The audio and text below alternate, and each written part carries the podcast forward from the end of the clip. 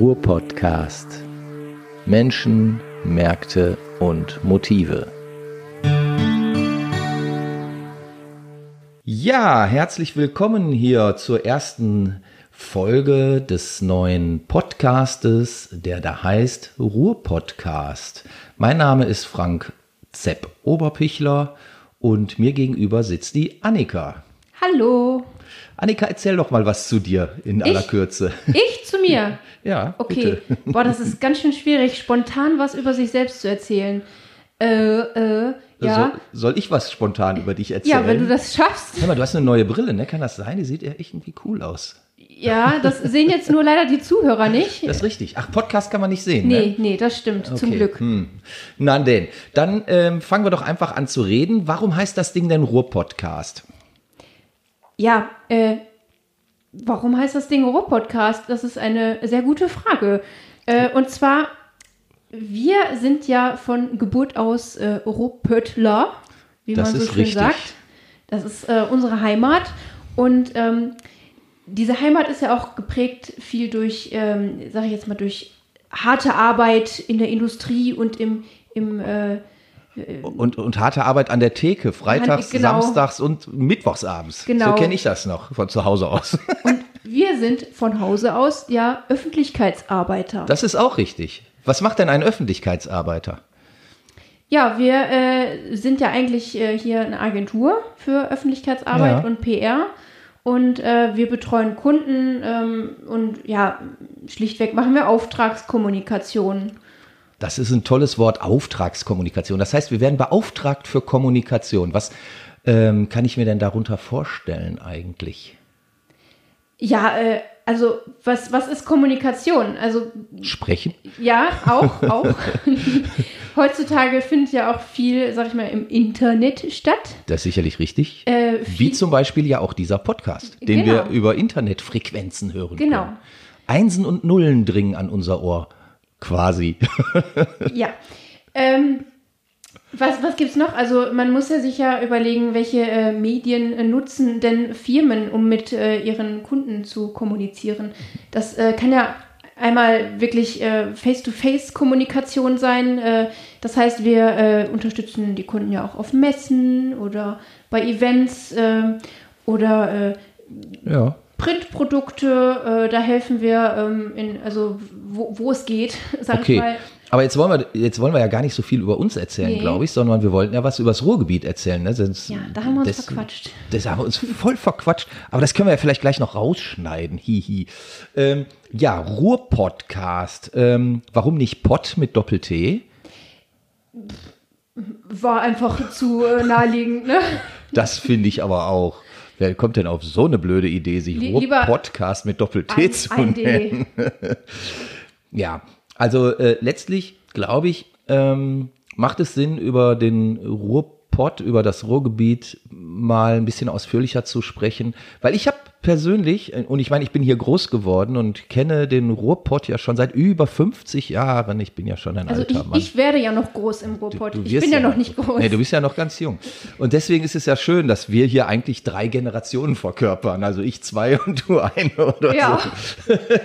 ähm, wie auch immer. Ähm, ich habe manchmal so den Eindruck, dass der, dass der Ruhrpott, wenn man ihn denn so nennen möchte, also das, das Ruhrgebiet, ähm, häufig so, so ein bisschen wie das Stiefmütterchen der Republik wahrgenommen wird. Also wir haben natürlich so ein paar Hotspots in, in Deutschland, du meinst No-Go-Areas. ich meine No-Go-Areas wie Berlin, Hamburg, München und Köln, die äh, und Düsseldorf natürlich, ähm, die die in den Medien immer ähm, vorgehalten werden, wenn wenn es was Spezielles zu berichten gibt. Und immer wenn irgendwas mies läuft oder wenn irgendwo die Kacke so richtig am Dampfen ist, dann, Dann im Pott. dann Import. Woher kommt das eigentlich? Weißt du das? Ja, also ich kann da nur von der Erfahrung von mir selbst sprechen. Ich äh, muss gestehen, zu meiner Schande, ich habe bis vor kurzem noch keine einzige Folge Schimanski gesehen. Bitte. Ja, und dann Womit bist du denn groß geworden? Samstags abends äh, die Folge Rattennest. Die ist natürlich Das, auch sehr ich groß. habe mir das angeguckt und ich habe nur die Hände äh, über den Kopf zusammengeschlagen und dachte, oh mein Warum Gott. nicht über der Bierflasche? Ja, das auch. Wie, wie wird denn hier meine Heimatstadt dargestellt? Und das kann man auch so, glaube ich, äh, grundsätzlich ich sagen, äh, das stand dann sinnbildlich fürs gesamte Ruhrgebiet. Äh, Das ist brennende Tonnen in den Straßen, die Nutten überall rumlaufend. Ja, das ist doch auch der Wunschvater des Ja. Gedanken. Nein, also ich, ich glaube, also Schimanski ist natürlich, äh, da sprichst du jetzt ja äh, ein lustiges Thema an. Ich ähm, glaube, dass diese Figur, wenn man sie so nennen möchte, häufig auch falsch verstanden wurde. Ich bin ja damit groß geworden. Ich habe es damals geliebt und ich liebe es ja auch heute noch. Ich gucke mir immer wieder gerne noch eine alte Schimanski-Folge an, wobei nicht alle großartig waren, muss man ja auch Aber mal zugeben. Rattennest war schon gut, finde ich. Ja, also ich, ich finde die, die, die Folgen, die haben einfach noch äh, eine gewisse Persönlichkeit, die ich ja heute bei, bei modernen Kriminalfilmen wirklich ähm, vermisse. Ähm, und natürlich wurde da ein gewisses Bild gezeigt. Ähm, also die, die, die Fälle waren ja teilweise auch sehr schmodderig. Ne? Also da, da, da wurde in, in Milieus ähm, recherchiert, weiß ich nicht, irgendwelche komischen italienischen Pizzabuden und äh, mit Fußball hatte die ein oder andere Folge zu tun. Ja, viel auch mit Drogen und Prostitution und sowas, ne? Ja, aber ist, es- ist so nicht das Leben? Also ich meine, natürlich ist So, vieles meinst auch... nicht? Ja, ja, gut, meins jetzt auch nicht, aber ähm, das, das umgibt uns doch auch hier. Und wa warum soll man denn da lügen?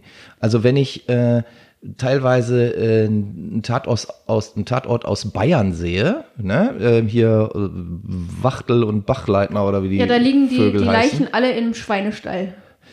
Entweder das oder ähm, die, äh, die Fälle ereignen sich in irgendwelchen Villenvororten oder so ähm, und da werden Menschen präsentiert. Ganz ehrlich, solche Leute kenne ich überhaupt gar nicht. Also das, zum Glück. ja, also da, das, das ist schon auch irgendwo eine fremde Welt. Und ähm, die Leute, die bei Schimanski präsentiert wurden, die kannte ich irgendwie alle. Also jetzt nicht persönlich unbedingt jeden, aber natürlich kannte ich auch ein paar Leute, ähm, die da mal Statist waren oder so. Aber diese Typen, die dort präsentiert worden sind, die kannte ich irgendwie. Also das fand ich sehr echt und ähm, auch sehr authentisch, muss ich Ja sagen. gut, aber du jetzt. Und ich sag mal, die Leute, die nicht hier geboren sind oder hier so aus der Region sind und nämlich aus solchen Vororten in Bayern kommen, die kennen solche Typen nämlich nicht. Ja, aber die glauben ja auch immer noch, dass äh, hier ein Hemd, wenn man es auf eine Wäscheleine hängt, irgendwie nach zehn Minuten schwarz ist. Was natürlich auch totaler Killefit ist. Ne? Ja, natürlich. Und ähm, von daher, aber ähm, vielleicht, vielleicht ist es ist darin ja auch der Grund zu sehen, dass der Ruhrpott, der Kohlenpott, das Ruhrgebiet ähm, immer noch so ein, so ein komisch schmuddeliges Image hat. Ja, sehr man, kontrovers, ne? So in vielen Belangen. Ja, aber ähm, die, die Frage ist ja letztlich, wo, wo kommt dieses Image her? Also ähm, Und vor allem, wie kann man das ändern? Ja, eine sehr gute Frage, wo sich viele Leute äh, mit beschäftigen sollten und es nicht tun. Ähm, Aber wir machen das ja jetzt. wir, wir machen das, wir machen das einfach.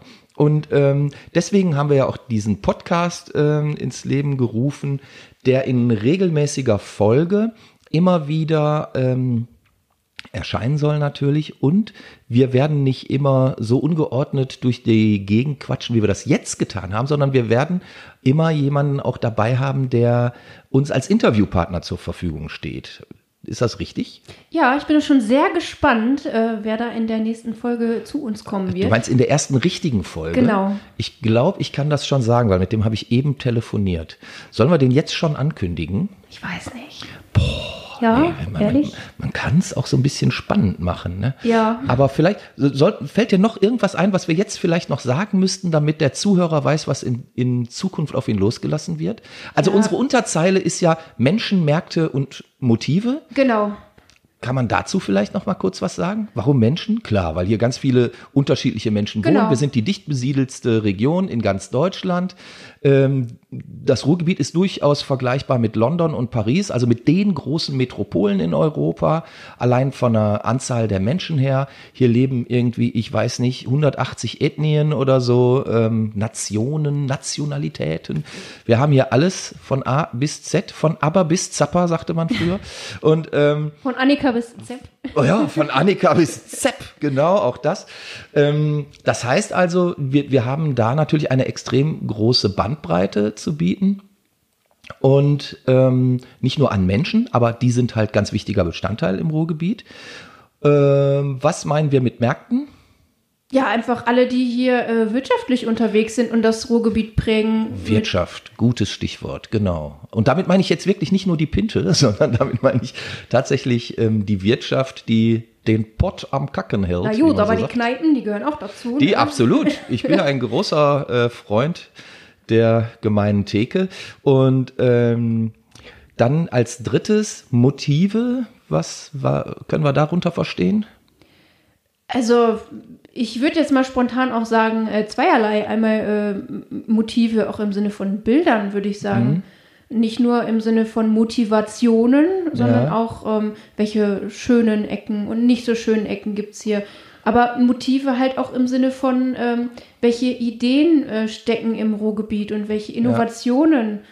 Das heißt, wir stellen auch Leute vor, die was Eigenes machen, die ähm, kreativ sind, die den Hintern hochkriegen und ähm, sich auf die eigenen Füße stellen und losmarschieren. Ja, wo wir dann wieder bei Menschen wären. Wo wir dann wieder beim Menschen wären und wo wir wieder beim Pott wären, weil das sagt man den Ruhrpöttlern ja auch gerne nach, dass die so zupackend sind und so, so ähm, frisch und von der Leber weg und so. Stimmt das überhaupt oder ist das nur ein Klischee? Also ich, ich bin da vollkommen äh, der Meinung, dass es so ist. Also Okay. ich bin ja hier aufgewachsen in Neumühl ja. und äh, ja direkt nebenan die, die äh, Zechensiedlung gehabt. Da wurde dann morgens auf der Straße äh, gerufen, äh, na, wie geht's denn der Alten heute? Und äh, Ja. das ist so diese Men Mentalität aus dem Ruhrgebiet. Äh, Jetzt interessiert den Hörer natürlich, wie ging es denn der Alten? ja, ja, Ah, okay, hm, verstehe, verstehe. nicht so. Aber kein Wunder, wenn man sich morgens schon die Birne an der Bude zuknallt. Oder mit dem Kopf an die Tür stößt. Die alte war übrigens eine Frau aus der Nachbarschaft, ne? Ja, also nicht, dass ich jetzt hier irgendwie. Um Himmels Willen, Äh, das wird ja nie jemand. Nein, nein, nein, nein, nein. Okay, also wir haben es mit Menschen, mit Märkten und mit Motiven, Motivationen und so weiter und so fort zu tun. Und ich freue mich eigentlich schon auf unsere nächste Folge und ich verrate jetzt schon quasi, wer dabei sein wird. Oder soll ich es noch nicht verraten? Äh. Wir werden haben den Werner Boschmann, seines Zeichens Gründer des Verlages Henselowski Boschmann. Und er veröffentlicht nur und ausschließlich Bücher, die irgendetwas mit dem Ruhrgebiet zu tun haben. Ich freue mich jetzt schon. Mein Name ist Sepp Oberpichler. ja, ich war oder bin immer noch Annika. Ihr hört äh, oder habt gehört den Ruhr-Podcast, die erste Vorabfolge, also die Folge null. Früher beim Print sagte man ja auch, wir machen eine Nullnummer. ja, Und- hoffentlich nicht. Ne, hoffentlich nicht. Und demnächst gibt's dann die Nummer eins. Ja, bis demnächst. Bis dahin, danke. Tschüss. Ruhr-Podcast.